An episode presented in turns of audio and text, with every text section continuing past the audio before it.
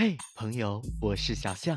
打开微信，搜索公众号“青萌小象”，点击关注，我们一起讲述青春的故事，唤醒青春的态度。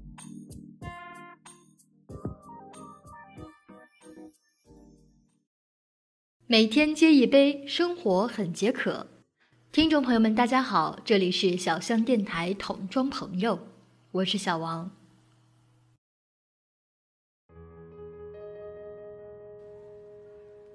这场突如其来的新冠肺炎并没有打败这个世界，太阳还是会照常升起，海水还是会潮起潮落，该来的节日和思念也通通都会到来。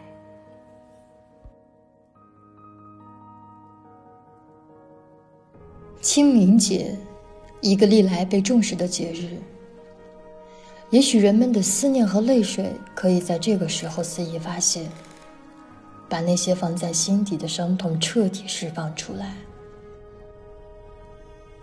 小时候我不懂这个节日的含义，只知道长辈们会煮红茶鸡蛋塞进我的兜里，家里会突然多出很多不认识的亲戚。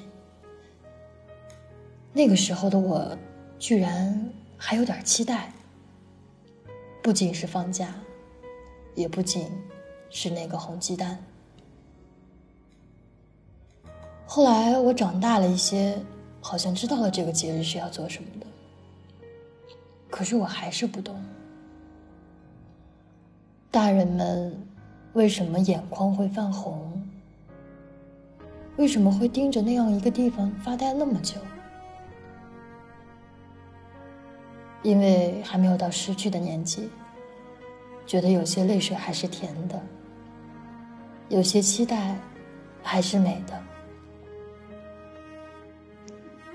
生命啊，就是一个轮回，有人会离开，有人会出现，有的人有着相似的眉眼，有的人有着不经意的驻足。我猜想。那些相似的眉眼和驻足，一定是上天送给我们的礼物，是用来偶尔思念和见面的礼物。有些人不在了，就是一个轮回，而这个轮回太长了，也许长到了忘记思念，甚至忘记了模样。对于有的人来讲，忘记了就是不可饶恕。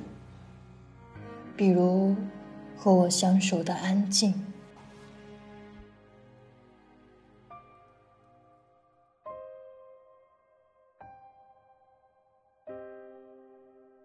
跟他的名字一样，伤感起来真的很安静。二零一七年的时候，他高考。坐在教室里考试的他突然被接走了。在路上，他得知姥爷走了。在他三个月的时候，就跟着姥姥姥爷一起生活。爸妈为了生计四处奔波，倒也不是潦倒，只是为了更好。他告诉我，他小时候很爱哭，常常唠叨半夜。老爷就抱着他从里屋走到外屋，再从外屋走到院子。就这样，走着走着，他就长大了。家里人为了不影响他的学习，一直隐瞒着老爷生病的消息，这是让他最懊恼的事情。老爷陪着他长大，可是他却没有陪老爷变老。所以到现在，他想起来，脑子里还是一片空白。与其说他不敢相信，不如说他没有办法接受。他说，他记得送老爷走那天，风很大，天很阴，家里的小院站满了人。他看到了妈妈。也看到了老爷，他紧紧地握着老爷的手，就像小时候不会走路时那样。你说这人的生命多脆弱呀！没有好好保护就不见了。我曾经问过安静：“如果老爷还在的话，你会做什么？”他的回答让我沉默了好久。他说：“我就这样呆着看着他，或许等他有一天真的老了，我来教他拿筷子系鞋带，我来告诉他这是什么，那是什么，就像小时候那样。”换我来保护他。其实对安静来说，最难过的还是没能感恩，没能回报。在那个年代，老爷把一切的好东西都给他了。可是，现在他却没有机会再给老爷什么了。也许安静不会想到，一七年那个春节就是和老爷相见的最后一面。也许他接受不了桌上真的少了一副碗筷。也许他会在听到关于老爷的往事后暗自神伤。而这一切的源头，都是源自突然。因为我们还没有意识到，有些人、有些事，一旦失去了，一旦错过了，就是一辈子。趁着在的人还在，可以做的事情还很多。记得常回家看看家人。